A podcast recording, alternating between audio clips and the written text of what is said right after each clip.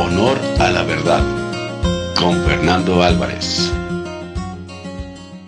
Hoy, queridos amigos, en este podcast quiero dar voz a Martín Balmaceda, quien nos habla en su publicación El mártir de la sonrisa, Juan Pablo I, sobre un hecho muy relevante en la historia del catolicismo y de la importancia del mensaje del Papa Juan Pablo I que como mártir Solo después de la muerte podemos comprender la relevancia de su obra apostólica. Como escucharán ustedes, no se limita a una efeméride histórica, tiene repercusión en la iglesia actual, en la figura del Papa Francisco. ¿Fue la muerte de Juan Pablo I un asesinato? ¿Por qué querrían matarlo? ¿Quiénes se beneficiarían con su muerte?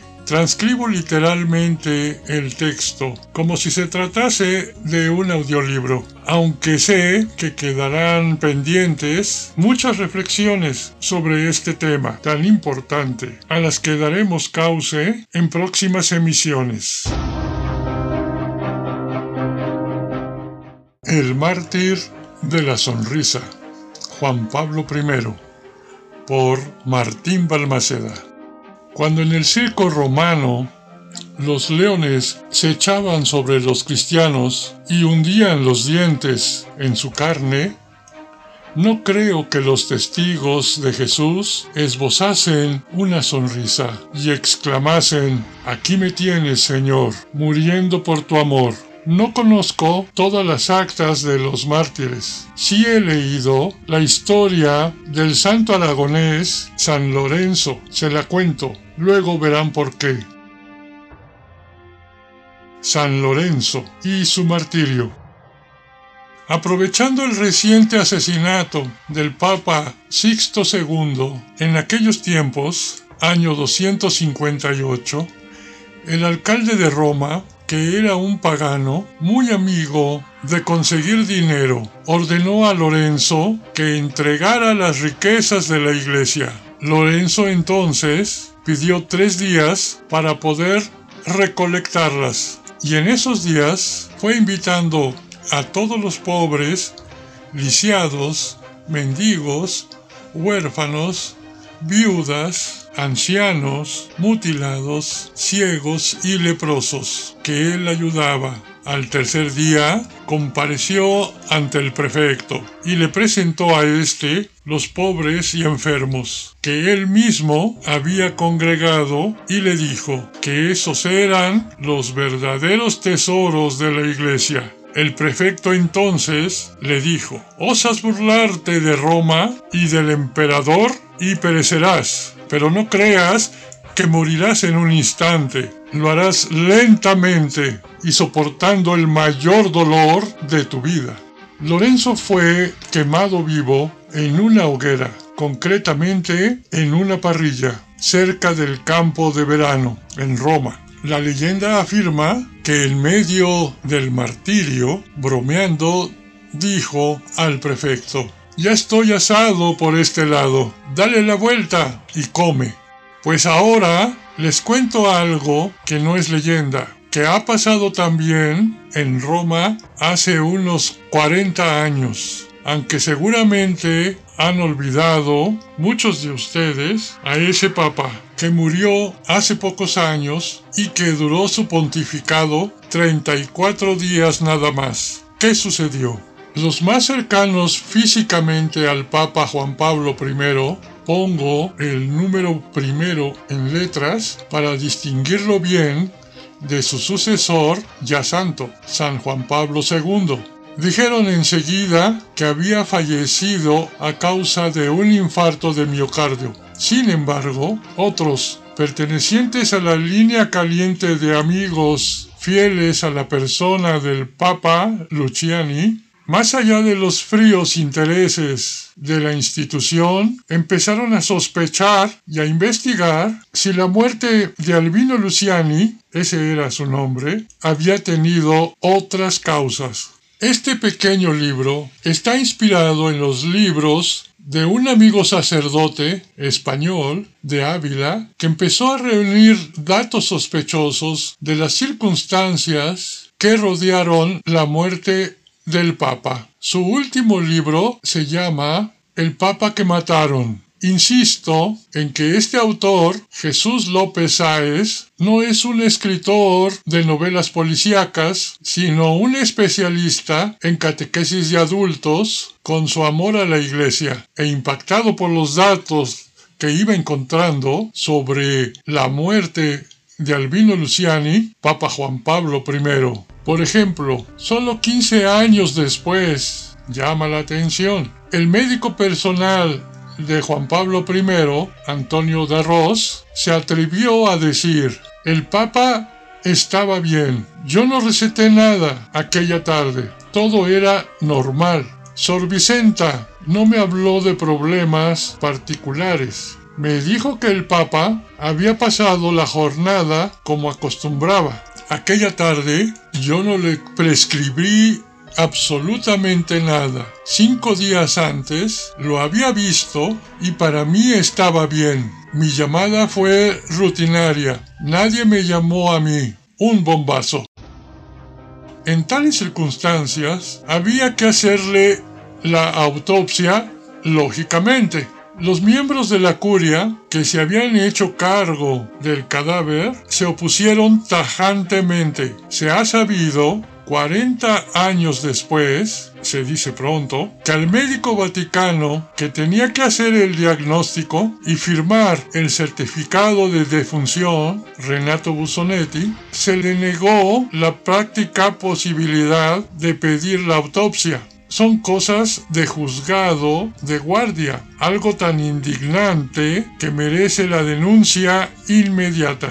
Junto a esto había otra extraña realidad. El Papa estaba muerto con unos papeles en la mano que pronto desaparecieron y atención, con el rostro tranquilo, con su clásica sonrisa de siempre. Cuando alguien tiene un ataque de corazón, es imposible tener ese signo de placidez y serenidad. Dicen los forenses que esa muerte no encaja con el cuadro típico del infarto. Encaja más con una muerte producida por sustancia depresora y acaecida en profundo sueño. No pudo ni llamar al timbre. ¿Y qué papeles tenía en la mano? Germano Pataro, ilustre sacerdote veneciano, llamado por Luciani a Roma como consejero, afirma, los apuntes que Luciani, muerto, tenía en la mano eran unas notas sobre la conversación de dos horas que el Papa había tenido con el secretario de Estado Vaticano, Villot, la tarde anterior. Es decir, eran unos apuntes sobre los cambios que pensaba realizar. Hay otros datos sorprendentes. Vicenta, la primera en descubrir el cadáver, además de recibir órdenes de silencio, desapareció del Vaticano. Murió en San Donato de Lamón, Beluno, el 28 de junio de 1983, pero antes se entrevistó con Camilo Basotto, periodista y amigo del Papa Luciani. Hablé en dos ocasiones con Sor Vicenta, la primera con la provincial delante, la segunda a solas. En esta ocasión, Sor Vicenta se echó a llorar desconsoladamente. Yo no sabía qué hacer. Sor Vicenta me dijo que la Secretaría de Estado le había intimidado a no decir nada, pero el mundo debía conocer la verdad. Le contó que fue ella quien encontró el cadáver, no el secretario John McGee, como se dijo. Juan Pablo estaba acomodado sobre el fondo del lecho, apoyado sobre los almohadones, la cabeza ligeramente inclinada hacia adelante, los ojos cerrados, los labios ligeramente abiertos, los brazos abandonados sobre los flancos. Una leve levísima sonrisa se había quedado sobre su rostro. En la mano derecha tenía unos folios. Sobre el rostro tenía las gafas. Todo estaba en orden sobre el lecho y la estancia. Hay como una mezcla de personajes entre los primeros que fueron testigos de que el Papa estaba muerto, hasta otros miembros de la curia que fueron apareciendo después, haciéndose dueños de la situación y marginando a los que sabían más detalles de la muerte. Pero sé de otro aspecto que asemeja al Papa Juan Pablo I con el mártir San Lorenzo. Es su amor a los pobres y a una iglesia pobre.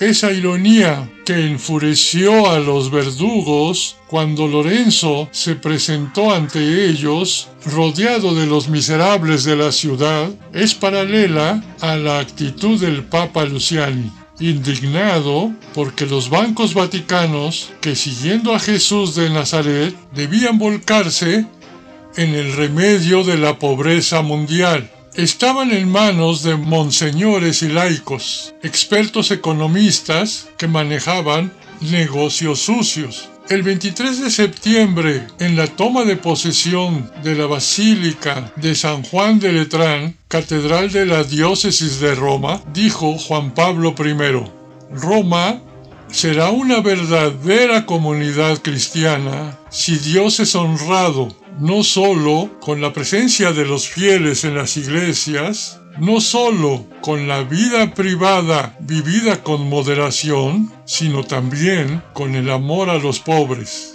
Ellos, decía el diácono romano Lorenzo, son los verdaderos tesoros de la iglesia. Son ayudados por quien puede a tener más y hacer más, sin sentirse humillados y ofendidos con riquezas ostentosas, con dinero despilfarrado en cosas fútiles y no invertido en la medida de lo posible en empresas de intereses común. En aquella alocución hubo un momento en que Luciani clavó sus ojos en los caballeros del Banco Vaticano, allí presentes. Suena y sonaba el nombre de Monseñor Marcincus y junto a él otros financieros, algunos de los cuales murieron violentamente en extrañas circunstancias. ¿Es esta la iglesia al servicio del reino de Dios que Jesús predicaba?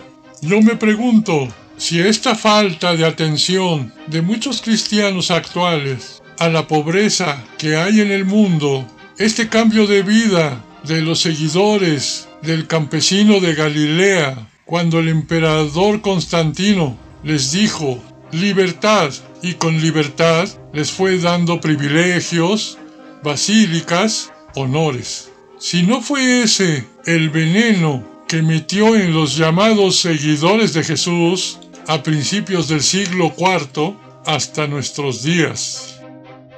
Luciani, un obispo que cambia durante el concilio. Para él, es escuela y conversión. Estoy aprendiendo de nuevo la teología. Revisar lo que yo mismo enseñé durante años me costó un largo trabajo y una intensa reflexión. Desde que el 16 de septiembre de 1972 Pablo VI le dijo en Venecia ante 20.000 personas, es una inspiración Usted merece esta estola, poniéndole la estola papal sobre los hombros. Para Luciani no era ninguna sorpresa lo que vino después. El 28 de abril de 1977, los obispos vénetos hicieron la visita al Papa. El obispo de Beluno, Mateo Ducoli, narra este significativo episodio. Pablo VI estaba sentado en el centro de la biblioteca y a su derecha estaba el cardenal Luciani. Al final, el Papa busca el timbre colocado en el brazo del sillón para avisar que la audiencia había terminado. Caso muy extraño, el Papa no logra localizar el timbre y empieza a buscarlo con la mano. El cardenal Luciani se da cuenta y tras un instante de vacilación toma la mano del Papa y la pone sobre el timbre.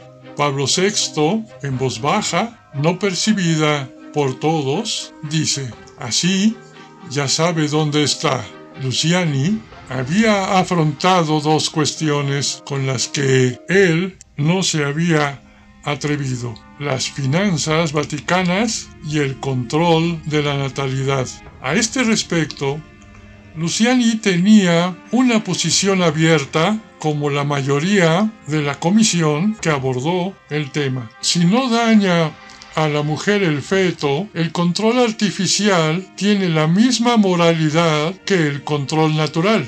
Como papa, Luciani abría una época de fuerte renovación en el interior de la iglesia. Cardenal argentino Pironio. Amaba a los pobres y al tercer mundo, cardenal brasileño Ans. En el capítulo 16 del libro que comentamos, nos cuenta el autor la larga lista de papas asesinados, entre los que se demostró con seguridad el asesinato y los casos probables son en torno a 20, y no fue muerte por martirio. Un papa que tiene detalles en su muerte semejantes a los de Juan Pablo I es Pío XI. Murió el 10 de febrero de 1939, precisamente en la víspera de pronunciar un importante discurso en el décimo aniversario de los pactos de Letrán. Su discurso era una inflamada protesta contra la política eclesial de los regímenes fascistas dicen los libros de historia. Pío XI había decidido denunciar al régimen del dictador italiano Benito Mussolini ante todo el episcopado italiano reunido a su lado. Pío XI era un hombre de fuerte personalidad y juicio independiente. El 9 de febrero sintió un malestar y un día después murió en circunstancias sospechosas. El médico principal del Vaticano sufría un ataque gripal y el segundo médico era Francisco Petacci, el padre de Clara Petacci, la amante de Mussolini. Diego Benini, secretario del Papa, confesó entre lágrimas, a nosotros nos las han hecho hay que estar con los ojos abiertos. Con ello, pretendía confirmar la sorprendente revelación del diario del cardenal Eugenio Cicerán, amigo del Papa. Le han envenenado. Volviendo a los motivos del asesinato de Juan Pablo I, tenemos el eco de lo que Jesús decía de la riqueza.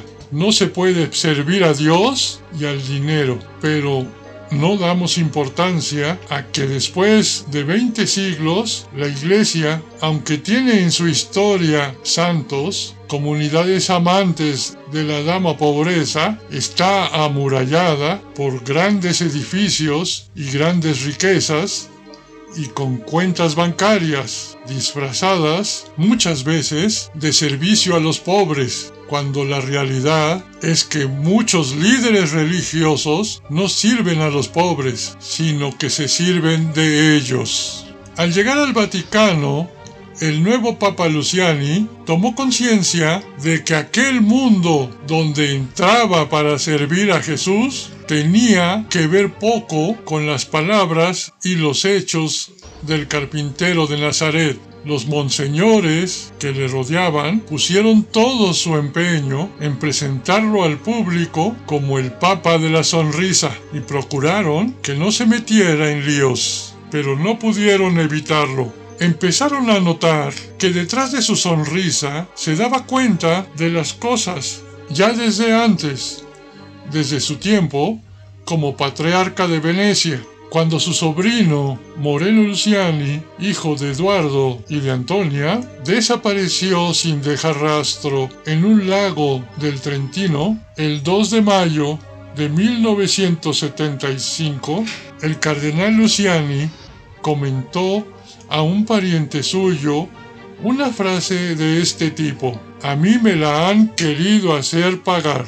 El cardenal Caprio, que era el número 3 de la jerarquía vaticana, conocía de cerca la firmeza del Papa Luciani. Su sonrisa no debe llevar a engaño. Él escuchaba, se informaba, estudiaba, pero una vez tomada la decisión, no se volvía atrás, a menos que hubiera datos nuevos. El cardenal Benelli, su gran elector, le conocía bien. Después de absorber toda la información que pudiera obtener, entonces y solo entonces tomaba una decisión. Pero cuando el Papa Luciani tomaba una decisión, no había nada que pudiera detenerlo o apartarlo de su objetivo.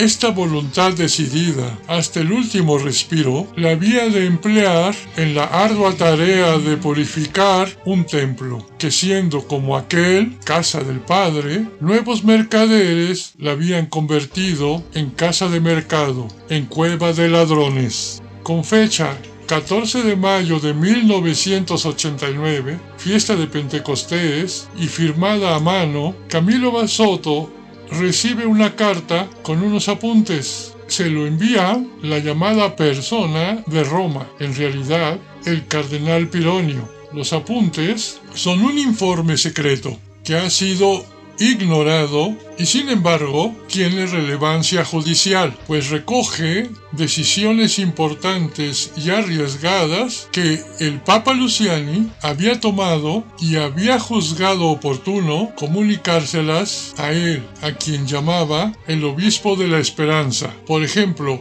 Juan Pablo I había decidido destituir al presidente del Banco Vaticano, Marcinkus, reformar íntegramente el banco y tomar abierta posición, incluso delante de todos, frente a la masonería y la mafia. Un obispo no puede presidir o gobernar un banco. Aquella se llama sede de Pedro y que se dice también santa. No puede degradarse hasta el punto de mezclar sus actividades financieras con la de los banqueros, para los cuales la única ley es el beneficio y donde se ejerce la usura permitida y aceptada, pero al fin y al cabo usura. Hemos perdido el sentido de pobreza evangélica. Hemos hecho nuestras las reglas del mundo. Yo he padecido ya de obispo amarguras y ofensas por hechos vinculados al dinero. No quiero que esto se repita de papa. Algunos miembros de la curia, como Monseñor Vilot y Monseñor Marcincus, se empezaron a preocupar. Marcincus era el presidente del Banco Vaticano. Juan Pablo I se fue enterando de negocios sucios que había hecho el monseñor norteamericano de Cicero, suburbio de Chicago. Este, por cierto, era pariente de un importante miembro de la mafia de los Colombo, Anthony Luciano Raimondi. Algunos habrán visto retratadas esas mafias en las películas de El Padrino, sobre todo en la tercera. Aunque parezca fantasía, es realidad. Nos cuenta Jesús López en su libro que Marcincus, cuando se dio cuenta de que con sonrisa y todo, este papa tiraba de la manta y él quedaba al descubierto, se convenció de que su único remedio era hacerlo desaparecer. Él su pariente Raimondi y otros miembros de la mafia y la banca vaticana buscaron la manera caritativa de que no sufriera. El secretario irlandés John McGee, que lo había sido de Pablo VI y era amigo de Marcinkus, cambió a los mayordomos, los hermanos Guso, amigos del otro secretario, Diego Lorenzi. Estos dos hombres introducían fotógrafos y otras personas en los aposentos privados del Papa. Me las ingenié para que se contratara a otro hombre más discreto, del Veneto, y pensé despedir a los hermanos Guso. Aunque el médico personal del Papa dijera que estaba bien de salud, había que inventarse un dolor en el pecho que Albino no sintió. Había que inventarse un infarto. Había que hacerle desaparecer. Una dosis fuerte de Valium dejaría al pontífice profundamente dormido. Entonces se le administraría cianuro entre los labios y eso sería suficiente. El mayordomo, nombrado alevosamente 20 días antes, Angelo Google, todavía vive. Le puso una pastilla en el té, claro, el Valium, Sor Vicenta era la enfermera, pero la religiosa para eso no era de fiar. Luego, alguien, seguramente Monseñor Marcincus o el gángster Raimondi, remató la acción, poniéndole el cianuro en la boca. Dice el gángster que fue su primo, ya muerto en 2006, el que lo hizo. Él solo lo acompañaba. Pero ¿para qué quería Marcincus a un mafioso sino para que hiciera el trabajo sucio? Mientras tanto, él podía estar en su residencia romana, teniendo así una coartada. Para el Papa Luciani, el Palacio Vaticano era como el laberinto de Nosos. Un día le dijo a Sor Vicenta, aquí arriba estamos como prisioneros, voluntarios, pero prisioneros. Estamos demasiado en alto, demasiado solos, demasiado lejos de la gente. El 5 de septiembre, el arzobispo ortodoxo Nikodim de Leningrado murió de repente mientras hablaba con el Papa Luciani. Según se dijo, murió de infarto, según algunos, tras tomar una taza de café. El arzobispo había solicitado hablar con el Papa con mucha insistencia y con carácter de urgente. Llama la atención. En el mismo mes y en el mismo lugar mueren de forma extraña el número 2 de la Iglesia Ortodoxa rusa y el número 1 de la Iglesia Católica. El Papa estaba desconcertado. Repetía, Dios mío, Dios mío, también esto tenía que pasarme en la mañana del 28 de septiembre en su última jornada, Juan Pablo I recordó a un grupo de obispos filipinos un pasaje encontrado en el breviario y referido a Cristo. Yo debo dar testimonio de su nombre. Jesús es Cristo, el Hijo de Dios vivo. No podía imaginar que esa sería su definitiva confesión de fe, la confesión de Pedro. Cuando Sor Vicenta entró como de costumbre en su habitación para llevarle una taza de café, lo vio recostado en la cama, con unas hojas de papel en la mano y un gesto relajado en su rostro, como si no hubiera pasado nada, pero estaba muerto. Allá empezaron a sonar las alarmas, a acudir monseñores y miembros del servicio. Llegó el médico vaticano que no conocía a Luciani como paciente. Enseguida se empezó a hablar de embalsamamiento. Naturalmente, el doctor pidió la realización de la autopsia, pero secamente se la negaron. Rápidamente lo embalsamaron y prepararon las celebraciones funerarias. Quitaron del medio a los que hacían preguntas o tenían datos sobre las causas de la muerte. Corrieron la voz de que aquel papa, sonriente, se había asustado de las responsabilidades de su misión. Hicieron lo posible para que la gente se olvidase de aquel papa breve. Al fin y al cabo, según Marcincus, era un pobre hombre. El sucesor también tomó el nombre de Juan Pablo. El hecho de que fuera un polaco, marcado por el miedo al comunismo, que veía por todos los rincones, hasta en un monje poeta de Solentiname y en el futuro mártir salvadoreño, Monseñor Romero, y la mafia siguió infiltrada en el Vaticano.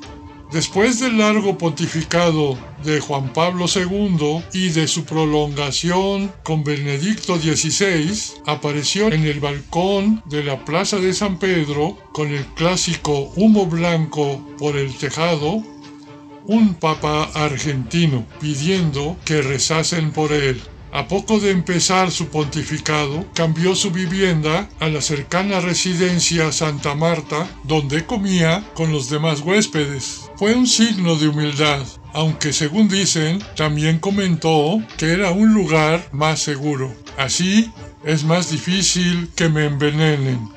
Entre el recuerdo de los largos años del Papa anterior y las sorpresas que empezaba a dar el Francisco de nuestros días, se va borrando la memoria de la vida y muerte de aquel Juan Pablo I. Segundo, ¿no?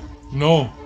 Primero, primero. Ese que duró solo un mes y murió sonriente de un ataque al corazón. Solo nos falta escuchar lo que dirá Francisco el 4 de septiembre próximo cuando lo beatifiquen por su bondad y su sonrisa, pero sin la corona del martirio, o quizá al fin se le hará justicia, esa es la cuestión. Roma tiene la palabra. En honor a la verdad, con Fernando Álvarez.